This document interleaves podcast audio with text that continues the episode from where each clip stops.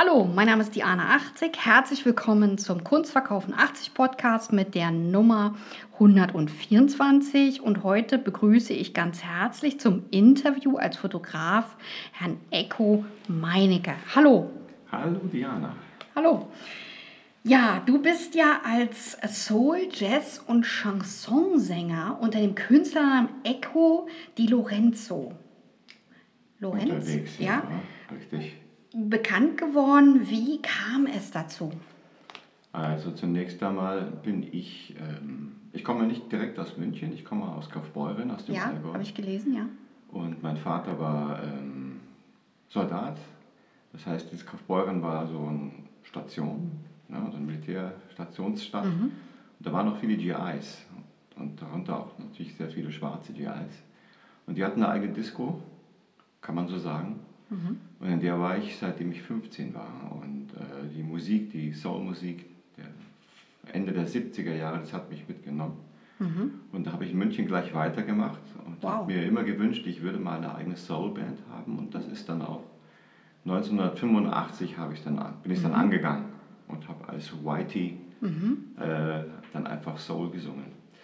Ja, und diese Band war zuerst zu viert und ist jetzt, bis jetzt heute angewachsen auf elf Personen. Das heißt, mhm. wir geben so richtig Gas. Ja.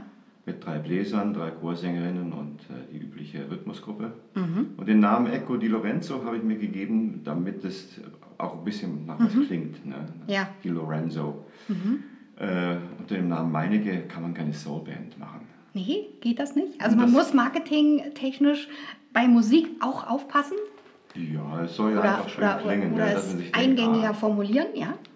Genau, dass die Leute ah. nicht sagen, jetzt kommt, also es klingt besser, wenn man sagt, jetzt kommt James Brown, als wenn man sagt, jetzt kommt der Herr Meinecke und macht so Musik. Also mhm. Echo di Lorenzo ist so ein, so ein mhm. Markending, das habe ich mir von Anfang an gegeben. Mhm. Und nachdem ich dann schon zehn Jahre Soul gemacht habe, habe ich mich äh, auch zum Jazz gewandt. Das heißt, mhm. ich habe jetzt seit den 90er Jahren ein Jazzquartett. Mhm. Und mit beiden Bands, also die erste Band heißt Echo Di Lorenzo and His Inner Soul mhm. und die andere heißt Echo Di Lorenzo Jazz Quartett. Mit beiden Bands habe ich sehr, sehr viel Cover gespielt, aber auch äh, mhm. äh, jeweils ein eigenes Album mit eigenen Tracks gemacht. Mhm. Ja, und äh, der Chanson, der ist jetzt so 2017 dazugekommen, weil ich von, ja, von Beginn an äh, gerne mit Sprache arbeite. Ich komme auch aus der Kleinkunstszene, also das heißt so, früher hieß es Liedermacher, heute heißt es Singer-Songwriter. Mhm. Und, äh, aber der Chanson, also der französische, hat mich halt auch angesteckt früh. Mhm. Und so habe ich dann äh, vor fünf Jahren ein Chansonalbum gemacht mit deutschen Texten. Mhm. Eigene Texte. Und das mhm. heißt Blattgold. Wow, ja, habe ich gelesen, Blattgold, ja. genau. Und es ging auch mhm. gut, äh, weil ich habe das zusammen mit meinem äh, Jazzpianisten gemacht, der mhm. ist auch zufällig Leiter des Münchner Jazzfestes und mhm. ziemlich fit. Mhm. Ja, bin ich sehr, sehr glücklich und zufrieden. Mhm. Okay, kommen wir zur zweiten Frage. Äh, du bist ja auch als deutscher Kabarettist ähm, bekannt geworden. Wie kannst du deine Texte lernen oder wie kann man die gut behalten? Muss man sich dabei bewegen? Gibt es da einen Trick? Ja, da gibt es tausend Tricks. Also mhm. ähm, als ich bei der Lachen Schießen in München eingestiegen bin, hatten wir auch einen sehr guten Regisseur, der mhm. auch gleichzeitig Schauspieler war, aber auch Autor, der Michael Ehnert aus Hamburg. Mhm. Der hat uns da richtig gecoacht und da gibt es viele Tricks. Also bei der Lachen Schießt, das ist ja ein Kollektiv. Mhm. Und äh, da arbeitet man viel mit Dialogen, Trialogen und so weiter. Äh, da heißt es dann Anschluss. Mhm. Und Texte merkt man sich am besten, wenn die Texte natürlich schon mal gut geschrieben sind, also mhm. wenn sie eine, eine, organische Entwicklung haben, eine nachvollziehbare Logik. Mhm. Und äh, wenn man sich die Logik zuerst einprägt und dann erst die Texte, dann hat man schon viel gewonnen. Mhm. Weil man einfach weiß, ja, wo, wie ist der Verlauf der Geschichte, was soll denn da rauskommen, wo ist der Höhepunkt, wo sind mhm. die Pausen und so weiter. Und wo sitzen die Gags? Hm, richtig, ja, ja. Die, das ist äh, die Damit man auf den Punkt sozusagen reagiert oder agiert. Ja. Ist es denn ein Reagieren oder ein Agieren, wenn ich mit einem anderen auf der Bühne stehe? Das kommt von der, hängt von der Rolle ab. Also mhm. wie, wie, wie der wie der weiße Clown und der dumme August. Also es gibt, es gibt äh, bestimmte Rollen, wo man nur Stichwortgeber ist. Mhm. Und die Pointe liegt beim anderen, mhm. weil er ja, die Logik des weißen Clowns nicht versteht oder falsch versteht, da reagiert man dann mhm. als, als dummer August, sage ich jetzt mhm. mal. Also es hängt doch von der Rolle ab, wer mhm. da jetzt gerade aktiv und wer da reaktiv ist. Mhm. Also müsste man gut in der Dramaturgie sein, um so ein bisschen den Spannungsbogen schon mit dem äh, Sprechen oder mit dem Lachen oder auch mit dem Singen aufzubauen. Ja, und zumal es ja eine Bühnenkunst ist, also das mhm. heißt, man sieht die Schauspieler und Schauspielerinnen ja, ja äh, gibt es natürlich sehr viel Sprache, die sich nicht über das Wort vermittelt, sondern im Gesicht mhm. oder in der Gestik, mhm. im Handeln. Man wird angesprochen, man antwortet nicht, man dreht sich um, das ist ja auch schon mhm. Eine Reaktion, eine Geschichte. Mhm. Also gibt sozusagen eine, die auf der Sprachebene ist ja. und dann aber auch eine Körpersprache, die sozusagen so den Subtext rüberbringt. Unbedingt, ja. Mhm. Also äh, es gab viele, viele Jahre der Lachmann Schieß ähm, wo die Protagonisten wirklich nur wie Bäume dastanden und sich also, also nur geredet haben. Mhm. Ähm, das hat lange Zeit funktioniert. Aber ähm, so, als ich eingestiegen bin bei der Lachmann Schieß, das muss so 2004 gewesen sein, äh, kam so ein neuer Wind rein, mhm. der äh, noch mehr verlangt hat von uns Schauspielern. Das mhm. heißt, wir mussten wirklich Theater spielen. Also richtiges Spiel. Richtig spielen, mhm. weil es geht nicht nur darum, sozusagen drei Minuten Sketche mhm. abzuhandeln, ein nächstes Thema, mhm. vorkommen aus einer anderen, aus einer mhm. anderen Thematik, sondern es waren wirklich durchkomponierte, durch, dramaturgisch durchkomponierte Stücke, äh, wo man, ähm, wo wir auch äh, zum Teil äh, die Erwartungen des Publikums ganz, ganz brüsk mhm. äh, äh, irritiert haben. Also muss man immer mit neuen Wendungen kommen, damit der Zuschauer sozusagen mitgerissen wird. Ja, weil der, der Humor hat sich verändert. Das mhm. heißt, also, viel, also viele der jüngeren Generationen, die stehen ein bisschen auf Action. Mhm. Ähm, und die haben wir gemacht. Mhm. Also da wurde geschlagen. Auch mal was zertrümmert, ja. Richtig. Auch was zertrümmert, ja. Oder man, man, steigt auf Tische ja. und springt von Tischen. Es mhm. war richtig, richtig körperliche Aktion. Mhm. Oder man fasst sich gegenseitig an den Schritt. Also das hat man mhm. in der Schieß davor nicht, nicht gesehen. Mhm. Also ist es schon mehr als Theaterspiel. Es geht schon über dieses, ich sag mal, vorsichtige, seriöse hinaus hin zu einem actionhaltigen. So ein bisschen, damit man den, den Zuschauer oder die Betrachterin auch mitreißt. Ja, mhm. aber das ist nie Zirkus gewesen, also so nach dem Motto. Nee, das wollte ich gar nicht sagen wir mit der Frage. jetzt hier auf Slapstick ja. und so weiter, das mhm. hatte immer einen politischen Hintergrund. Ja, ja, das ist ja wichtig. Mhm. Ja. Ja, gut. Können Sie denn noch mehr, äh, oder kannst du noch mehr verraten über die Lach- und Schießgesellschaft? Ja, das kann ich gut verraten. Also ich bin jetzt ähm, seit 2011 bin ich als Solo-Kabarettist mhm. unterwegs. Nenne mich da auch Eko Meinecke, weil mhm. Eko Meinecke steht für mhm. deutschsprachige Sachen. Das heißt, ich mhm. als Autor, äh, auch jetzt als Fotograf oder, mhm. oder da, da, trete ich auf als Eko Meinecke. Mhm. Und äh, seit 2011 habe ich so vier Soloprogramme geschrieben und davor war ich sieben Jahre bei der Lammenschieß. Und das fiel sozusagen auch in die, die Zeit, wo wir 50-jähriges Jubiläum hatten. Mhm. Und ähm, das Stück, das Programm zum 50-jährigen Jubiläum, das durfte ich schreiben. Mhm. Also ich durfte quasi nach einem Jahr, wo ich nur im Ensemble war, durfte ich auch äh, Autor sein. Mhm. Und da habe ich mich natürlich mit der Lachen Schieß beschäftigt. Ja, was hat sich getan in den 50 Jahren? Und sämtliche mhm. Programme gelesen und äh, die bundesdeutsche Geschichte aufgearbeitet mhm. in diesem Programm. Mhm. Was ja riesig ist in der Bewältigung nur alleine aus dem politischen Blickwinkel, oder? Ja, ja. Mhm. Es war äh, eine Geschichte, wo, ähm, wo wir versucht haben, Deutschland als Land zu einer Person zu machen, die etwas mhm. erlebt. Also eine Person, die sich spaltet, ja, mhm. schizophren wird zu West und Ost, ja, mhm. ähm, die sich verliert, die zum Psychiater muss, mhm.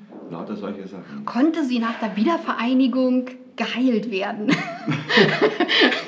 Nicht wirklich. Nicht wirklich, oh. Man muss sich nur anschauen, wie die Löhne in Ostdeutschland nach wie vor sind, wer mhm. an den Führungspositionen sitzt. Mhm.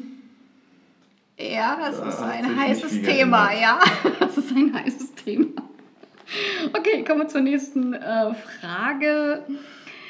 Wie schreiben Sie als Künstler ähm, Ihre Texte? Oder ähm, wie sieht Ihr Arbeitsprozess dahin aus? Ja, das ist unterschiedlich. Es gibt, äh, es gibt sagen wir, Auftragstexte, die für sich mhm. alleine stehen, mhm. die, die man mal macht. Mhm. Es gibt Programme. Programme sind natürlich aufwendig. Mhm. Also ein Programm schreibt man schon so sechs Wochen und man mhm. recherchiert sehr, sehr viel. Mhm. Ähm, das heißt, man braucht zunächst mal einen roten Faden. Also ich hatte zum Beispiel mal schon lange her ein Programm, das hieß Fake weil ich den Eindruck hatte, dass wir in einer Gesellschaft leben, die mehr auf Fakes also Instagram so ein bisschen so, so bearbeitete Fotos und äh, man zeigt sich immer in den schönsten Richtig, Autos mit den schönsten Kleidungsstücken und nichts gehört einem. Ja. Also im Prinzip Märchenland so. Ja, ja richtig. Mhm. Also das hat, das hat sich ja richtig ähm, festgefressen, dass du mhm äh, eine Fassade hast, mhm. eine Werbefassade, eine PR-Fassade, die, mhm. die, immer ganz toll ist. Hier, wir sind die Zukunft. Mhm. Ähm, ganz toll, das müssen sie haben. Ja, mhm. Das ist ja uralt. Mhm. Und hinter der Fassade bröckelt es. Das mhm. heißt, du hast äh, umweltschädigende Stoffe, die inzwischen sogar in der Lage waren, so, äh, den Klimawandel herbeizuführen. Das muss man, den, das ist als Säugetier schon einzigartig. Mhm. also das heißt, dass du auch auf deine ökologischen Dinge achtest. Ja, selbstverständlich, mhm. ja. Das ist mhm. das Thema, Thema der Zukunft. Ja? Ja. ja. Wie gehst du das persönlich an? Äh, ich lese jeden Tag zwei Tageszeitungen mhm. und ich äh, archiviere die auch seit 40 mhm. Jahren. Das heißt, ich äh, kann mich umfassend immer mhm. wieder bestimmten Themen widmen, weil ich da mhm. direkten Zugriff habe, weil ich auch immer mitschreibe. Mhm. Ähm, andere speichern solche Sachen ab, das mhm. mache ich nicht. Mhm. Ich streiche mir Sachen an und äh, weiß dann auch, was ich gelesen habe. Mhm. Und dann gehe ich das sozusagen an wie ein, wie ein, wie ein Wissenschaftler. Also, mhm. äh, das ist das Thema, das ist die Geschichte, das soll hinten rauskommen, das ist meine Message. Ähm, welche Figuren könnten da jetzt mitspielen. Dann entwerfe ich Figuren. Also das heißt, im Hinterkopf gibt es schon so eine Richtung in ein Programm? Ja, also ja? in meinem Programm mhm. spiele ich so in der Regel zwischen fünf oder zehn verschiedene Personen, mhm. die ich darstelle. Mhm. Ähm, ja, und da muss man auch so ein bisschen dran denken, wer, wer hätte gerne welche Person oder welche Figur auf der Bühne, um mhm. sich damit zu äh, identifizieren, weil nicht alle auf den allwissenden mhm. Kabarettisten stehen, der alles weiß und mhm. äh, nur intellektuell ist. Viele wollen halt auch einfach mal so richtig volksnahe, mhm. tappige Figuren sehen, ähm, andere vielleicht den konservativen mhm. Spießer, äh, der vierte den brutalen, durch, äh, ähm, durchregierenden Manager zum mhm. Beispiel. Und äh, aus diesen verschiedenen Polen mit verschiedenen äh, Ambitionen und mhm. Motiven kann man sich dann eine schöne Dramaturgie basteln. Mhm. Das heißt, verschiedene Personen ähm, haben sozusagen unterschiedliche Wissensstände Richtig. in der Ökologie und das fällt dann auf, dass einer irgendwie so nicht nachdenkt oder Zum einfach Beispiel. aus so weil immer schon so gemacht äh, und gar nicht genau weiß, warum oder wieso oder sich nicht so ein bisschen den Kopf gemacht hat. Ja, ja man spiegelt die Gesellschaft, mhm. dann fühlt sich jeder auch ein bisschen, so ein bisschen angesprochen. Mhm. mhm. Und äh, ja, auch verschiedene Dialekte natürlich. Also mhm. man, tourt ja auch mit einem Kabarettprogramm. Mhm. Das heißt also, wenn man jetzt etwas nur auf Bayerisch macht, das mhm. wäre in Norddeutschland so ein bisschen seltsam. Also oder man macht dann vielleicht die Bayern lächerlich, mhm. nur durch den Dialekt, obwohl mhm. es natürlich in Bayern selbst ist der Dialekt selbst, ganz selbstverständlich, wie mhm. überall anders auch. Mhm. Aber manche, ähm, manche, sagen wir mal so, Mentalitätswitze mhm. kann man mit dem Dialekt schon rauskitzeln. Mhm. Also ist Dialekt im Kabarettprogramm schon mal was ganz Wichtiges? Ich finde schon, ja. ja? Also ist nicht unbedingt notwendig. Es gibt ja ganz, ganz viele Formen, aber äh, wenn man es kann, dann ja? soll man es machen. Mhm, okay. Gut. Ähm, Dann komme ich mal äh, zur nächsten Frage. Äh, du hast ja als Fotograf heute eine Vernissageeröffnung. Welche Konzepte und Lesarten gibt es denn zu deiner künstlerischen Fotografie? Ja, gute Frage. Ähm, diese äh, Ausstellung heute ist für mich wie ein, ja, ein Heimkommen, mhm. ähm, weil meine Eltern beide Berliner mhm. waren und auch damit viel zu tun haben, also und zwar äh, unfreiwillig. Mhm. Also mein Vater ist gestorben, als ich acht war, mhm. aber er hatte eine tolle Fotokamera mhm. und die habe ich bekommen, als ich 14 wurde. Also so vier Jahre später, sechs Jahre später. Mhm. Plötzlich schenkt mir meine Mama diesen Fotoapparat und in der Schule gibt es einen Fotokurs. Mhm.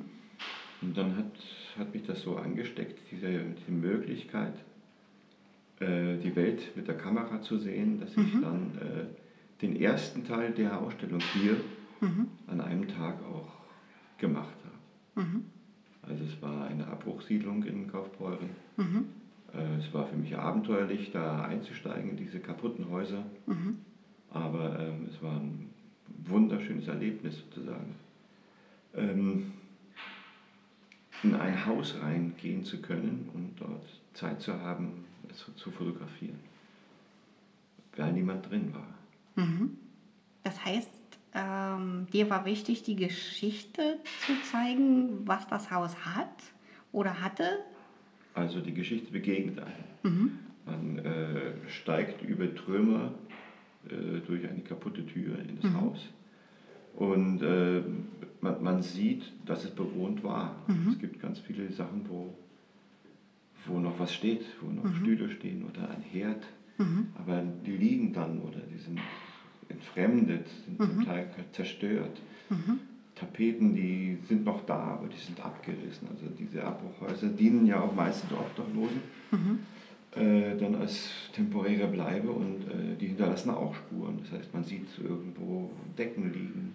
Mhm. Und das ist das Faszinierende gewesen, fand ich. Da gibt es ja aktuell so eine, ich sag mal, Serie Lost Places, nicht nur von Fotografen, sondern auch von Filmemachern. Mhm. Bezieht sich das so ein bisschen darauf hin oder?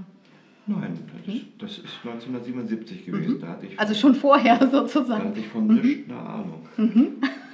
Okay. ich bin da einfach nur reingegangen mhm. und äh, habe das Beste draus gemacht. Also ich mhm. habe sozusagen schon gewusst, aha, so, Blende so und Belichtung so, Stativ äh, warten auf den richtigen Moment, äh, mhm. richtigen Ausschnitt wählen und so und dann selbst mhm. entwickeln. Mhm. Das war richtig schöne künstlerische Arbeit für mhm. so einen jungen Typen. Und da ist ja in der Fotografie das Licht das Wichtigste überhaupt. Absolut. Ja. Wie fangen Sie das ein? Also, oder wie fängst du das ein? Ja, also ähm, das Licht, wenn man das Licht alleine fotografieren würde, hätte man nur eine mhm. weiße, ein weißes Foto. Mhm.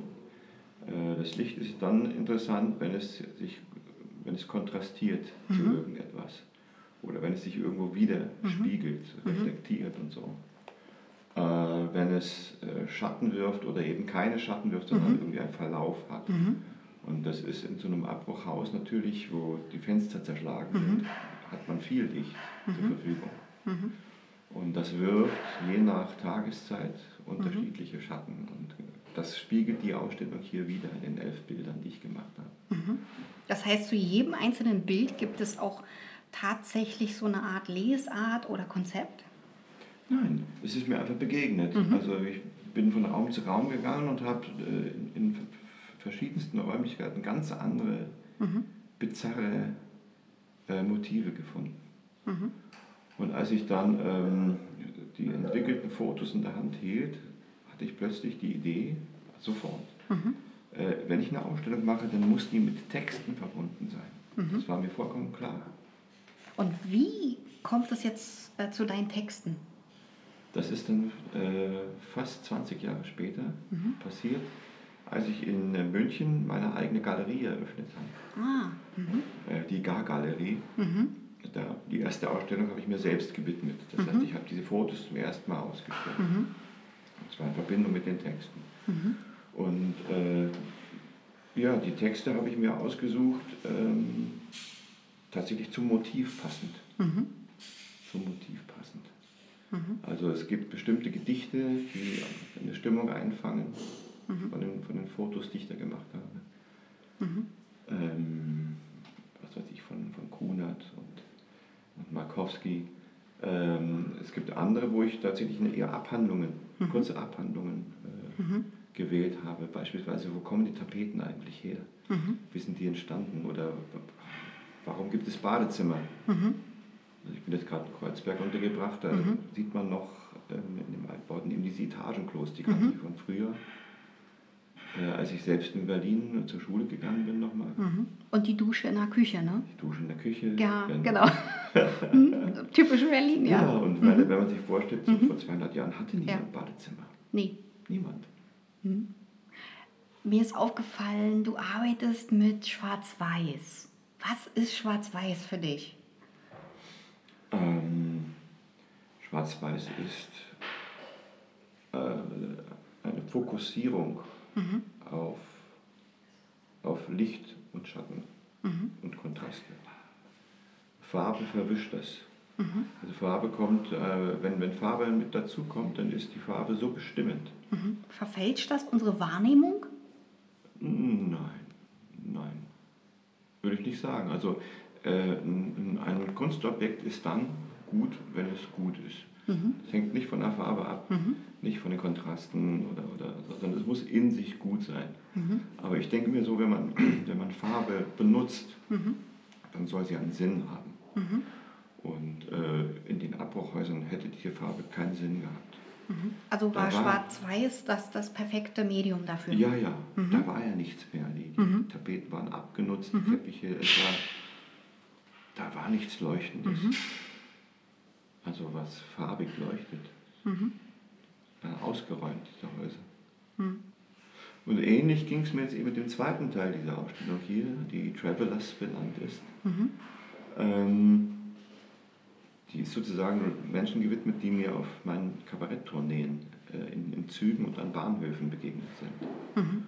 Und da, ich habe auch oft den Eindruck, auch dass da die Farbe oft stört. Mhm. Also dass man sich auf ihre Mimik äh, besser einlässt, wenn, man, wenn die Farbe nicht dabei ist. Mhm. Die Begegnungen waren so, dass die Menschen äh, auf dich zukamen und die ihre Lebensgeschichte erzählt haben? Wie es ja manchmal so ist beim S-Bahn-Fahren oder beim Zugfahren? Nee, es ist leider, äh, ich muss zugeben, ich habe sie fotografiert, ohne mhm. dass sie es wussten. Ah, okay. Aus, aus mhm. der Hüfte. Mhm. Und zwar, weil ich, äh, ich, ich finde Menschen dann schön, wenn sie sich nicht verstellen. Mhm. In dem Moment, wo sie kommunizieren, sind sie schon in irgendeiner Rolle drin. Oft. Mhm. Oft. Also nehmen wir sofort eine Rolle an? Mit dem Außen- und einem Innenbild? Ich glaube ja. Ja? Ja. Also ich kenne viele Leute, die zunächst mal so ganz wehrlos sagen, hallo, Tag, wie geht's?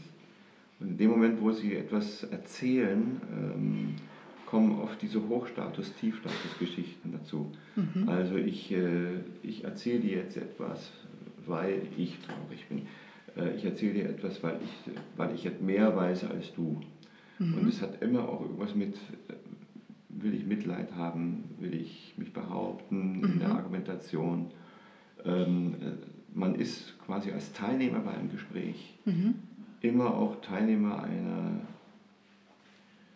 sag ich mal, einer, in einem kleinen Gefälle.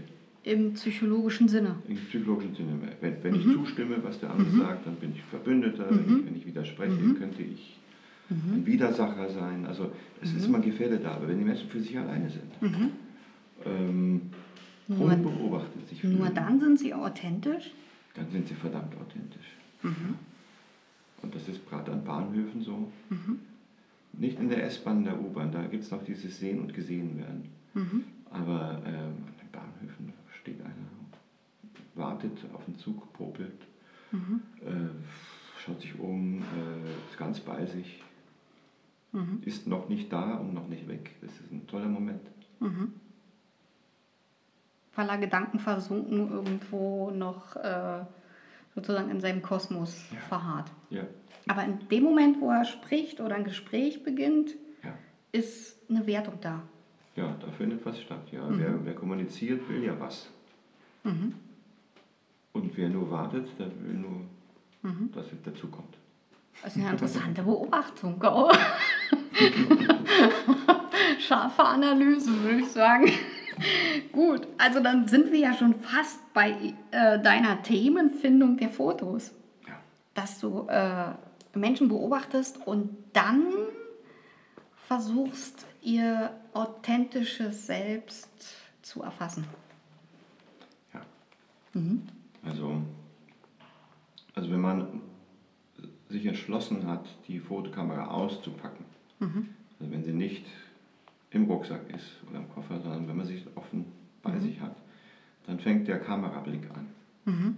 Dann sucht man oder empfängt man Motive mhm. und äh, weiß irgendwie instinktiv, das ist ein gutes Motiv oder mhm. das ist keins. Mhm. Es gibt Menschen, die haben in ihrem Gesicht nicht so viel zu bieten. Mhm. Es gibt Menschen, die haben da was zu bieten, weil es sich, weil sich verändert, weil sich etwas tut im Gehirn, mhm. weil, weil sie etwas erlebt haben, das zeichnen sie, das zeichnet mhm. Gesichter. Äh, aber auch bei, bei Kindern, wenn ihnen langweilig ist, ist es einfach toll, das zu sehen. Mhm. Ja, das Schmollen und mhm. in sich versinken. Naja, und dann sieht man, das ist ein Motiv so. Und dann mhm. fragst du dich halt, wie kannst du das jetzt noch schnell einfangen, bevor es weg ist. Mhm. Also dieser Moment, der ist dann unwiederbringlich. Die drehen sich einmal um und du hast keine Perspektive mehr richtig. Du, die Nase ist weg. Also mhm. Irgendwas ist dann. Das heißt, man muss sich möglichst unauffällig ähm, verhalten, mhm. nicht hingucken. Mhm. Also fast alle dieser Fotos sind nicht, also alle sind nicht mhm. durch die Linse gesehen, mhm. sondern aus der Schulter, aus der mhm. Hüfte geschossen. Damit die anderen sich nicht äh, verstellen können ja. oder diesen, diesen Ausdruck äh, verändern. Ja. Mhm. Das ist interessant. Komme ich zur nächsten Frage. Äh, wie lange wird diese Ausstellung gehen? Ja, die fängt heute an am 18. Juni mhm. 2022, wird am 15. Juli 2022 mit einer Finissage festlich mhm. beendet. Mhm. Das heißt, da ist nochmal eine Veranstaltung. Ich darf, ich ja. hoffe doch, ja. Ja, okay. Ist ja so schön hier. ja, gut. gut. Alexander. Mhm. Ja, gut. Und äh, welche aktuellen Projekte gibt es noch bei Ihnen? Oder bei dir?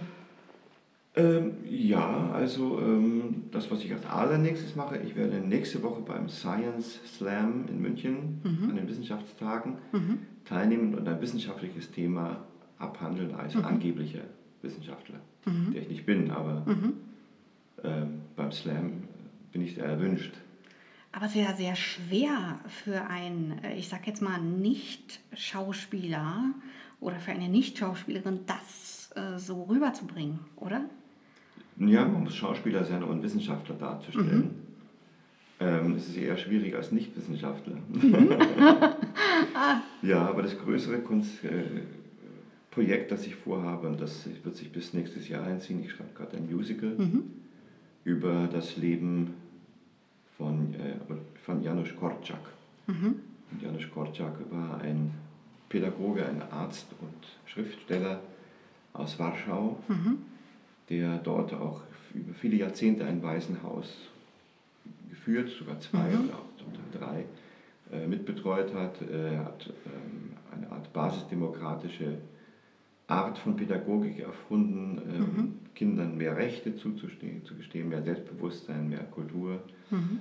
ähm, und äh, dann einfach dem Terror der Nazis mhm. ähm, zum Opfer gefallen ist, mitsamt dem Weißen.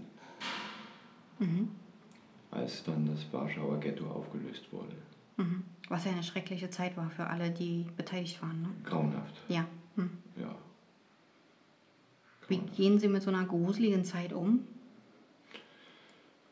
Kämpferisch, würde ich mal ja. fast sagen. Mhm. Also ähm, all die Versuche zu sagen, das ist Vergangenheit und jetzt wollen wir doch endlich mal wieder lustige Deutsche sein. Das ist eigentlich nicht. falsch, ne? geht nicht. Ja. Mhm. Also man kann auch ein lustiger Deutscher sein und trotzdem ja, mhm. genau wissen, dass sowas darf sich nicht wiederholen. Ja. Mhm. Und deswegen muss man halt da kräftig gegen ankämpfen. Kann man was tun Ja, dagegen? Ja. Also kann man aufklären, kann man äh, mit eigenen Worten Formulierungen finden, Mhm. wo andere nicht gleich abgeschreckt sind oder so, so, so ein bisschen zumachen. Gibt es, gibt es die Möglichkeit der Überzeugung oder der, der zumindest des An, An, Anstupsens, sodass er nachdenkt oder sie nachdenkt? Ja, das verfolge ich natürlich mit diesem Musical. Also ich, ich möchte jetzt kein... Äh, man darf, wenn man, ähm, äh, wenn man eine antifaschistische Arbeit macht, nicht als, als Kläger äh, auftreten. Ähm, das soll man als Jurist tun. Sondern, als, sondern als Aufklärer, als... Äh, als Mensch, der sozusagen ähm, die, die, die, die Rassismen der Gegenwart erkennt und sich da einfach hinstellt und sagt, will ich nicht. Äh, Es geht nicht darum zu sagen, du bist ein, ein, ein, ein böser äh, Mensch, wenn du zwar kein Faschist bist, aber äh, da mitläufst bei Demonstrationen.